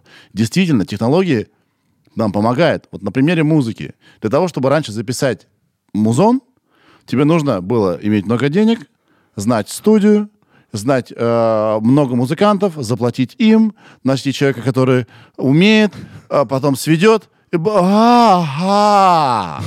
Сейчас ты открываешь телефон. О, готово. Прикольно. Из телефона же можешь в интернет загрузить, и это может сделать тебя завтра миллионером. Все так, все так. Это вот этот э, эффект, это, кстати, очень прикольная тоже штука. Эм, многие говорят про то, что, значит, вот тех, тех технологии ведут к, к монополизации рынков, да, вот есть этот известный тезис, что, вот, значит, в любом рынке бывает один крупный технологический игрок, который, значит, жирает всех остальных. Но есть и обратная сторона этого процесса, про который мало говорят, это то, что технологии ведут к демократизации всего. Да. Да, потому что технология всегда устроена так, как только она появляется, она сначала дорогая, доступна немногим, сделали первый Fender, стоит миллион денег, теперь как бы, в общем, э, можно Fender купить, а можно сэмплы Fender еще там за, за 10 баксов скачать и собрать из них просто на компе э, солягу на Fender, которая будет очень похожа на живой Fender. И да, в конечном как бы- итоге решает не доступ к технологиям, а фантазия. Yes! Совершенно верно. Как ты думаешь- А фантазия — это вот эта история про поиск нового. Как Вот ты это- думаешь, знаешь, это просто вопрос. Я не знаю. Я ни к чему не призываю. Я не знаю. А та система, в которой мы живем, я имею в виду не то, что мы все делимся по регионам. А Как ты сказал, что мы региональные обезьяны, да? Или как ты сказал? Да, да, территориальные. территориальные, да? Это, территориальные это да. пока что в на- в у нас в- вот здесь, вот в спинном мозге. Мы очень любим создавать круги. А, на всех уровнях, да? Круги вот с кем мы. Это, э, я не про это сейчас. Я говорю про... а, Господи, я все время забываю слово. Короче, про товарно-денежные отношения. Мы когда-нибудь придем к тому, что это нас сдерживает на самом деле? Или нет? Слушай, мне кажется, это очень активно обсуждается последние 200 лет. Мы пытаемся разобраться с товарно-денежными отношениями, пытаемся найти разные решения. Там криптовалюта — это попытка переосмыслить товарно-денежные отношения Да. в этом контексте, да. Э, Коммунизм — это попытка переосмыслить товарно-денежные отношения. Мы прям работаем над этим, да. Да. Э, э, И там у каждого есть какие-то свои личные предпочтения, я не знаю, я могу рассказать про свои, если это интересно, Да. но главное, что видно, это то, что люди про это думают. И мне кажется, что... оно меняется совершенно точно, потому что, грубо говоря, мир э, там сейчас в плане товарно-денежных отношений радикально отличается от мира столетней давности. Есть э, очень интересная большая толстая книжка, ее сложно осилить, но я осилил, потому что мне такое интересно. Я диссертацию защищал по финансовой математике, и есть книжка, она называется "Дом Морганов". Это история вот этого банка JP Morgan, огромного транснационального банка, от первого человека, который его основал, который, кстати, был не Морган, он Моргану его завещал, потому что у него своих детей не было, до, собственно, Морганов. И там э, видно, насколько меняется э, мир и как меняется банковская система вместе с ним. И это все рассказано через историю вот этого одного банка. И я приведу пример, да, то есть, во-первых, основатель банка как это, короткий тизер, вдруг вы решите прочитать эту огромную книгу. Значит, э, основатель этого банка э, жил, он был американцем, но долгое время жил в Лондоне, и с него списан Скрудж Диккенса. Ха. Он был прототипом Скруджа. Он, был весь в супер- синяках? Он был очень бережливым, Ты- скупердяем, Извини, невероятным... пожалуйста, про- извини, пожалуйста. Ты очень интересно рассказываешь. Ты пропустил мою шутку. Он был весь в синяках? Я не знаю, Ну, что делать. Скрудж ры- м- нырял в монеты. Прости. Я Ладно, понимаю, все. я все, я понимаю. не буду больше поясничать. Извини, пожалуйста. Он был, у него был клюв. Я типа, Да. блин, я старался, извини, Да, я прости, просто был прости. на... Да, да. Как я бы, понимаешь, я- ты, я- ты порвал мой flow. Я брат, тебя Ты обломал. порвал мой фло- flow просто. Фу, я А, отстой. Прости. Всё. Короче, он был весь в синяках. Нормально. Вы там подклеитесь. Я нашел все... Я переберу все возможные варианты. Был бы ты в нейросетью, ты бы, ты бы быстренько догадался, да. Он был весь в синяках, у него был клюв и цилиндр. Да. Но важно, любим мы его не за это. Любим мы его за то, что он был невероятный скупердяй, и про него есть история, что в какой-то момент он там до 10 вечера работал у себя в банке, и клерк ему сказал, слушайте, вы устали, идите, я доделаю. Он ушел, через час клерк выходит на остановку дилижанса, а чувак все еще стоит на остановке дилижанса. И он его спрашивает, а почему вы стоите? Он говорит, понимаешь, дилижанс за один шиллинг еще не проезжал, а за два шиллинга я отказался ехать. Вот такой был персонаж. О, боже. И под конец жизни что-то его перекрыло, он кучу денег, он вернулся в Штаты, кучу денег потратил на благотворительность, а свой банк передал Моргану. И То есть он действительно был вот как Скрудж, который осознал из Диккенса, который вот этот э, каш- э, дух Рождества, что он вот осознал, что он всю свою жизнь что-то там копил деньги вместо того, чтобы людям помогать, и у него действительно была эта трансформация в мецената и благотворителя. Но вот когда ты за этим смотришь, ты понимаешь, что банкир э, и вообще фигура банка и роль банка в мировой системе, она меняется вместе с ней, и с финансовой точки зрения современный мир устроен совсем не так, и люди изобретают какие-то штуки. То есть, к примеру, там, мой любимый пример — это э, Ньютон. Вот, да, все думают, что главная заслуга Ньютона — это что там? Открытие закона тяготения. Ну, наверное, законы Ньютона, которые мы в школе приходим, или там что-нибудь еще. Но Ньютон вообще-то был просто э, базисом э, развития и доминирования на всем земном шаре Британской империи. Как он стал, собственно, этой основой? А он был председателем казначейства. И он провел реформу, монетарную реформу. Он, значит, сказал королю, дорогой король, значит, наши деньги подделывают. Э, Вот этот фунт стерлингов, он сделан, значит, э, из драгоценного металла. Люди обкусывают края монетки. Ну и типа, как это, 100, 100 бабушек уже рубь, да, как бы обкусал 100 монеток и получил 101.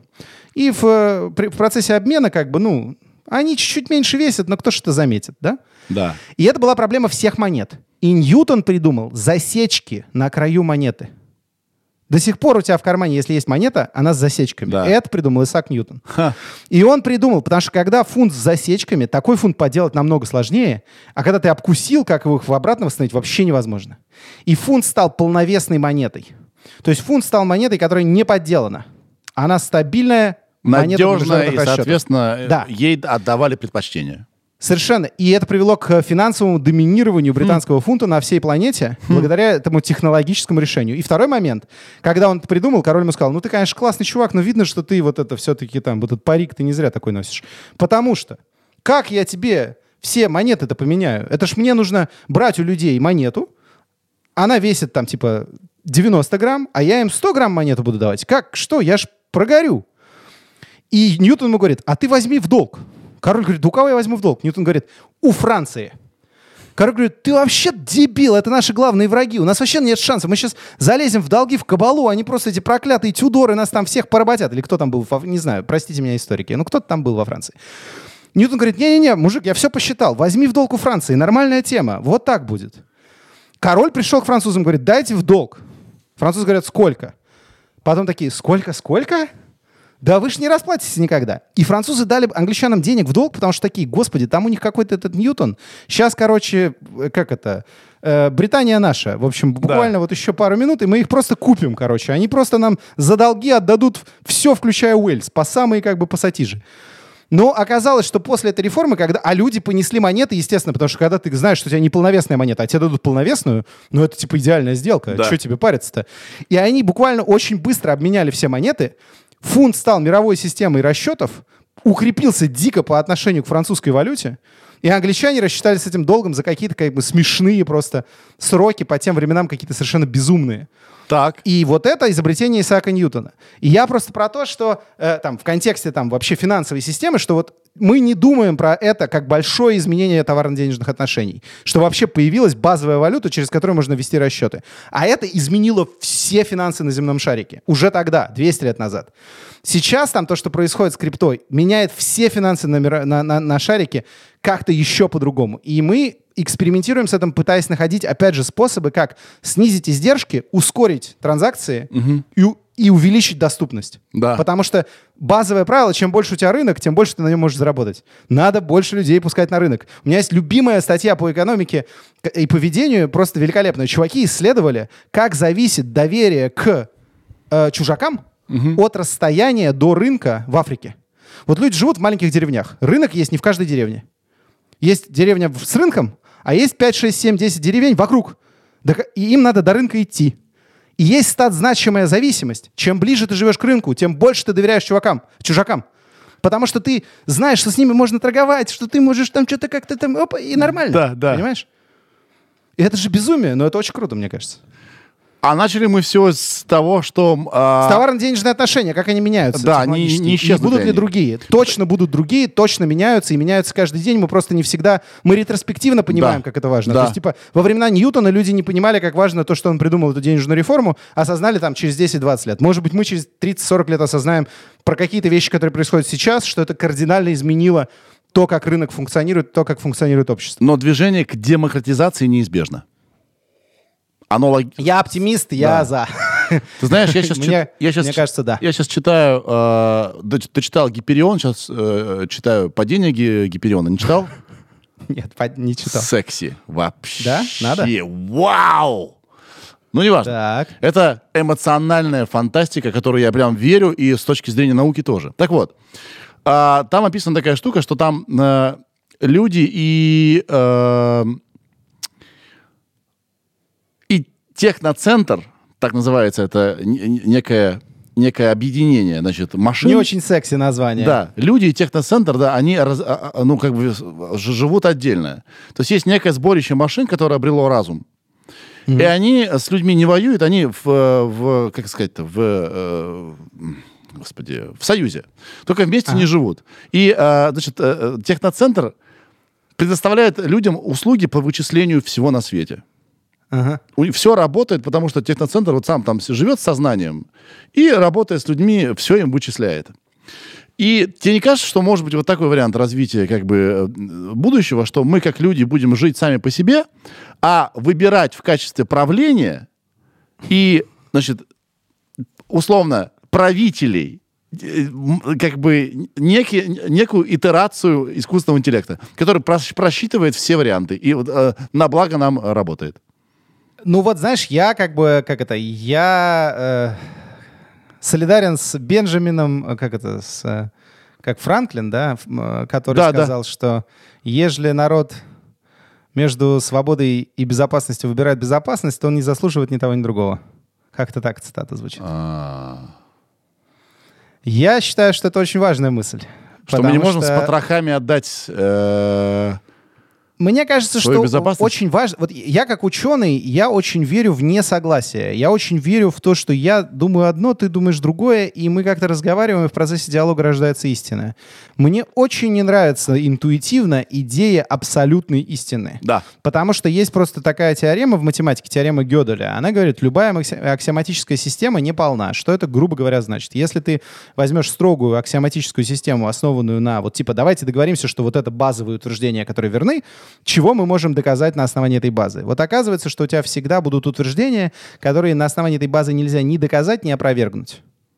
Тебе нужно или базу расширять, добавлять какую-то аксиому, тогда с ними что-то можно сделать. Или у тебя будет вот всегда эта серая зона, когда непонятно. Да. Правда это или неправда? И наука как раз это пример, когда через несогласие рождается прогресс. Так. Потому что, вот я говорю, Пуассон, пятно Пуассона, э, Пуассон не верил в волновую природу света, считал, что весь свет — это частицы, придумал мысленный эксперимент, который типа изящно показывал, что вся эта волновая природа света — полная фигня. Да. Он придумал эксперимент, говорит, вот если вы правы, то нужно, значит, поставить экран, поставить перед ним источник света, а за экраном окажется, что будет светлое пятно в области тени, что у вас, типа, будет тень от экрана, и в середине ее будет светлое пятнышко. Но это же полная чушь, не может такого быть. И э, французский инженер Араго поставил эксперимент, который это пятно показал. А Пуассон считал, что, что Араго шарлатан. Да? То есть есть выражение, что наука развивается э, с каждыми следующими похоронами. Да? Потому что какой-то великий ученый, он топит за какую-то свою мысль До последнего. до последнего, а потом как-то раз и уже меняется научная парадигма. Понимаешь? Так вот и Э, что, абсолютная и- истина. Да, именно поэтому трансгуманизм для меня это источник рисков. То есть, если люди будут жить вечно, то прогресс может подзамедлиться, Ой, а у, остановиться. у Луиси Кей есть замечательная шутка про вечную жизнь. Так. Представьте себе, что вечная жизнь существует. Ну даже, окей, мы же стали жить тысячу лет. Вы как будете разговаривать с людьми, которые в 1700-м зародились? Вы представляете, какие они варвары вообще? О чем вы с ним будете говорить? Мол, люди должны и обязаны умирать. Да. Ну, в общем, вот да, короче, вот вопрос с прогрессом, э, мне кажется, два, две компоненты прогресса. Э, Вот э, это несогласие и возможность критически мыслить. И, соответственно, появление абсолютной истины или центра абсолютной истины, даже если он так называется, как техноцентр, Да. э, меня немного беспокоит. Я как раз считаю, что очень важно, чтобы была какая-то распределенная система, в которой у тебя нет абсолютного центра, но у тебя доступ к этим самым вычислительным технологиям есть у каждого. То есть, грубо говоря, я верю скорее в ситуацию и считаю, что более позитивная ситуация, когда у меня есть свой искусственный интеллект, у тебя есть свой искусственный интеллект, и как-то мы должны друг с другом договариваться. Я как бы в этом смысле э, считаю, что наши соотечественники Кропоткин и же с ним, придумавшие анархизм, они были неплохи по-своему. Есть там какая-то мыслишка, знаете ли. Слушай, Во возра- этих возвращаясь к Илону Маску. Да. Я понял, что ты с ним не согласен. А, ты технооптимист. Но Он- поддерживаю. Он, техно- Я не согласен, но поддерживаю. О, интересно. Как Ну, типа, я считаю, что в целом он делает больше хорошего, чем плохого. Конечно. В среднем. То есть он действительно какие-то вещи, в которые давно не происходили изменения, э, меняет, и особенно я его поддерживаю в том, что он делает в космосе. Мне кажется, важно, что он как крутой маркетолог пришел в сферу космоса и возродил в человечестве интерес к космосу. Это само по себе э, на мой взгляд, его вот прям любые какие-то несогласия или недостатки в моих глазах перекрывают, потому что это очень круто и важно, на мой взгляд. Я лишь говорил только про его заявление относительно а, А, регуляции работ над э, искусственным интеллектом. Только про это. Да-да. Да. Я считаю, что... Что он типа, пытался это сказать, как тебе кажется? Что он пытался сказать? Вот если поставить, если ты себя ставишь на его место, что он хотел сказать? Я не понял, никто не понял. Ну, мне кажется, что если почитать это письмо, там, понятно, перечислены некоторые риски, без оценок, насколько они велики, но они перечислены и они обоснованы. Да? То есть какие-то вероятности этих рисков есть. Просто количественно их оценить представляется сложным. Во-первых. Во-вторых, э, там э, сказано примерно следующее. Давайте мы сейчас э, э, сократим финансирование, допустим, этой области глобально на какое-то время для того, чтобы выработать некоторые базовые правила того, как мы эту область будем регулировать. По крайней мере, я понял это так. Мне кажется, что главная проблема здесь в том, что мы живем на одном земном шарике, но у нас есть разные, как ты выразился, круги, и, условно говоря, если даже какая-то страна согласится с этой идеей, э, другие страны могут не согласиться, да, и вот эта картинка с мемом про то, что Евросоюз опережает всех в плане регуляций, она, собственно, позволяет нам поставить эксперимент, мы, скорее всего, увидим какие-то значит, страны, которые такие регуляции делать не будут, какие-то страны, которые их будут делать. И я предполагаю, что те, кто будут заниматься регуляциями вместо технологий, будут отставать. Я Да. думаю, что это Эм. вообще невозможно. Когда ты показал э, тот же самый OpenAI AI, э, показал, да, как это круто, пусть и с э, какими-то оп- опасностями, ты эту волну уже не остановишь. Ну как ты? Страна может сказать, да, будем регулировать, а ее особый секретный отдел еще как продолжит э, значит, работу над искусственным интеллектом. Это ну да, невозможно. есть очень много проблем. Есть очень много проблем с этим, да, как и есть это выражение. Это нельзя остановить, это можно только возглавить. И мне кажется, что со стороны Илона Маска у него как бы есть желание возглавить, э, но он понимает, что это нельзя остановить, просто пытается продать публике идею, что если это возглавит он, то тогда будет лучше. Вот мне кажется, Может что быть. э, какое-то базовое простое объяснение скорее такое. Но при этом э, я подчеркиваю, что, э, во-первых, круто, что про это люди стали думать и разговаривать. Во-вторых, очень важно, мне кажется, не там в любой регуляции не выплеснуть ребенка вместе с водой, да, потому что э, есть оценки того, что внедрение таких технологий, как там GPT-4 и дальше, повысит нашу производительность труда в разных секторах экономики там где-то на 30, где-то на 50 процентов. И это небывалый скачок производительности труда, которого у нас очень давно не было. Без всякого квантового компьютера мы можем этого скачка достичь, а повышение производительности труда означает повышение базового уровня жизни на всей планете. Да? То есть мы, это означает меньше людей глобально умрут от голода, меньше людей умрут во младенчестве, больше людей смогут закончить хотя бы среднюю школу, больше людей смогут получить высшее образование и так далее, и так далее. То есть мы в конечном итоге получим больше образованных, э, долгоживущих людей, способных создавать для нас какие-то новые технологические штуки, которые, в свою очередь, будут давать нам возможность, опять же, жить дольше и лучше. Это очень важно. Да, и опять же все через демократизацию. Если Да, потому что что-то как становится дешевле и доступнее, больше сервисов, больше денег. Конечно, у тебя конкуренция начинает прижимать цену, потому что у тебя появляется второй игрок, и он пытается как-то что-то делать. Он может или выигрывать, конкурировать качеством, или ценой.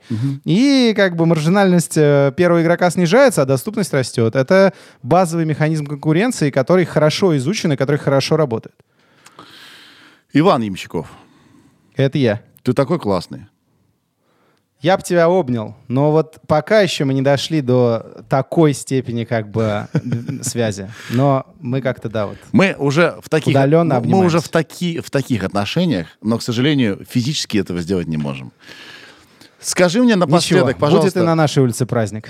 Я тебя перебил, прости, пожалуйста. А, скажи, пожалуйста, ты сейчас над чем работаешь? Все еще искусственный интеллект или ты слегка там поменял как-то свой... Не-не, я занимаюсь искусственным интеллектом, и я занимаюсь тем, что называется э, по-английски semantic data processing, типа обработка осмысленных данных. Мгм. И мне вот интересно две вещи, больше всего интересно. Ну, мы делаем какие-то интересные штуки, э, э, всякие сайт-проекты клевые, забавные.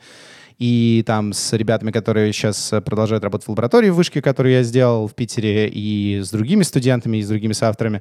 Но два вопроса, которые меня больше всего интересуют, это, собственно, что вообще такое творчество, как генерировать новое, можно ли модели сделать, которые генерируют новое, и что такое смысл? Как вообще понять, что какой-то текст осмыслен, а какой не осмыслен? Вот что вообще мы вкладываем в это У понятие? меня есть Там теория. с разных сторон мы про это думаем. Давай, У накидывай. меня есть теория. Ага. Сейчас я попытаюсь, сейчас. Так волнуюсь. Смысл — это попытка а, в сжатом виде отобразить свой личный опыт. Это очень крутой ответ. Это очень крутой ответ. Он плохо формализуется, но он очень хороший, потому что он связывается с такой проблемой. В философии есть такая проблема, называется квалия. Квалия — это такое умное слово для обозначения, собственно, личного опыта. Что вот, дескать, мое впечатление от реальности может кардинально отличаться от твоего. И есть совершенно безумная статья по эволюционной биологии, о которой я узнал недавно, Э, И меня просто вообще, я ее читал несколько раз, ночью я просыпался, ее перечитывал, потому что меня просто поразила логика чуваков, и она очень крутая. Э, Чуваки занимаются эволюционной математикой, и они говорят, смотрите, восприятие совершенно не обязано сходиться к некоторой истине. То есть вот если у вас есть некоторая объективная реальность, то, как вы ее воспринимаете, нет никаких причин, чтобы то, как вы ее воспринимаете, было близко к тому, какая она объективная. Почему? Потому что отбор происходит по критерию выживаемости. К примеру, змеи там не видят того, что не движется, потому что это не надо видеть. Достаточно видеть то, что движется, и ты будешь отлично выживать. Соответственно, нет никаких гарантий, что в процессе эволюции наше восприятие в каком-то смысле соответствует реальности. Да. Это к вопросу о э, реальности и том, что с ней делать, который ты уже задавал э, в процессе разговора. И есть прям математическое обоснование того, что вообще-то все, что вот мы воспринимаем, никоим образом не обязано соответствовать реальности. Оно просто обязано давать нам достаточно информации, чтобы выжить. Да. И эта мысль настолько меня поразила. То есть, э, ну, это вообще, если как-то держать этот факт в голове и думать про то, что человек делает. А как это связано с личным опытом?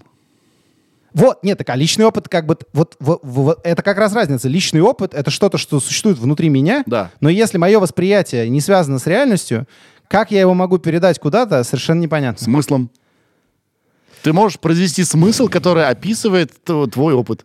Ну, вот это интересный подход. Если это так, то, возможно, тут как это... э, как, среди прочего, в эту сторону мы тоже думаем, давай я так скажу. Вообще, что я Но- умничаю? Что я умничаю? Не-не, это хорошая, это очень хорошая мысль. Надо признать, что э, такой подход э, далеко не, не, не все люди, которые этой темой занимаются, могут это так хорошо сформулировать. Давай я так скажу. Оу, е. Э, комплимент. Э, видишь, не зря ты так много разговариваешь с разными людьми. Ну да. Но вот этот личный опыт квалии, да, как бы, вот э, пример философии есть такой э, пример э, философский зомби. Что это такое? Ха. Представим себе некоторую машину или существо, Ха. которое внешне ведет себя как человек. Да. На любой вопрос оно отвечает как человек и так далее. Но субъективного опыта у него нет.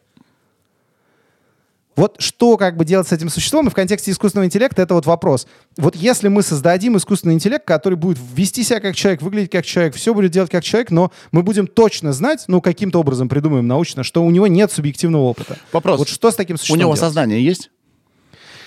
Ну вот э, люди связывают как раз квали и сознание. Они говорят, есть как бы люди, которые считают, что, собственно, сознание и квали — это примерно одно и то же. Наличие вот этого субъективного опыта — это и есть сознание. Да. Вот есть люди, которые так говорят. Вопрос был какой, подожди, есть что... А что нам с ним делать? Ну вот у него нет сознания, у него нет субъективного опыта, но при этом снаружи он выглядит как человек, ведет себя как человек, говорит как человек. И мы никак не можем как бы... Это не человек. про- А? Тогда это не, не равное нам существо, это какое-то что-то что похожее, но это не оно. Окей, окей. Я Ну просто, вот я не знаю, здесь, есть ли здесь правильный ответ или нет, это просто вопрос, э, кто как думает. я просто очень... Можно в комментариях. О, интерактив. Напишите в комментариях, считаете ли вы, что философский зомби человек или нет. Мгм. Я просто очень много опрос. думаю про, а, а, про воспитание, что я папа. Ага. И э, хожу на психотерапию, и э, волей-неволей меня э, терапевт окунает в детство, потому что все оттуда. Да, и мы тут да. с моим дружбаном э, Димой Кожомом, Кожомой э, значит, общались.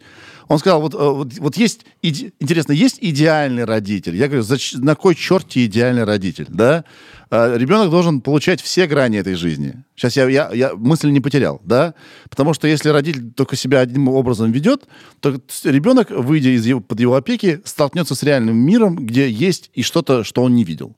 Поэтому э, родитель должен просто учить ребенка чувствовать себя, понимать себя и, значит, вместе с ним анализировать эту реальность. Да, родитель может быть там в плохом настроении и так далее. Так вот, и я пришел к тому, что наше сознание таким образом формируется, так уж, а, а, сейчас факт наличия сознания, что нам нужны, мы найдем в чем бы то ни было и свою боль, и свои травмы, и свою радость, и счастье, и загоны, и так далее, и так далее. Потому что иначе сознание не сформируется. Я не знаю, к чему Ну да, это. нужно собрать вот этот личный опыт, и он должен быть разнообразным для того, чтобы ты был личностью, собственно, интересной личностью. Да, поэтому если у этого зомби есть сознание, то рано или поздно он станет кем-то. Мне так кажется. Ну, в общем, это, это, мне кажется, довольно разумный как бы подход к этой истории. Я примерно так же думаю, но есть люди с... э, Там, там большой диалог, там философы про это, мне кажется, лет 40 говорят, договориться не могут. Господи, я куда- Но я- это звучит разумно. Меня уже начало, начало заносить. Я просто не хочу с тобой прощаться. Мы ждем Ты тебя... просто позови. Мы, мы, как это? Я думаю, что тема искусственного интеллекта еще возникнет в какой-то момент, и мы еще поговорим. Слушай, Как говорится. мне не нужны никакие Илоны Маски, чтобы позвонить тебе, поверь мне. Мы тебя очень любим, всей нашей компанией. Ты уже Не, третий... если бы ты звонил каждый раз, когда Илон Маск отчебучивает какую-то херню, то я бы уже стал отказываться. Тут тоже важно. Да. Важно, Слушай, э, тут э, короткий комментарий. Да. А, Мы тебя любим, всегда рады будем на нашем подкасте тебя увидеть. А, Все три выпуска с тобой абсолютно разные. Хочу, хочу заметить. И плюс ты гораздо более прокачанный подкастер, чем я. Одно удовольствие тебя слушать. Спасибо тебе большое. Успехов. Спасибо, Сережа. Зовите еще. Ребята, вы очень клевые, что смотрите и слушаете подкасты. В общем, надеюсь, было полезно. вам быть в нашей компании. И я закольцевал. С чего начинаю? А, все, пока. Счастливо. Сережа, это я. Микрофон. А, а.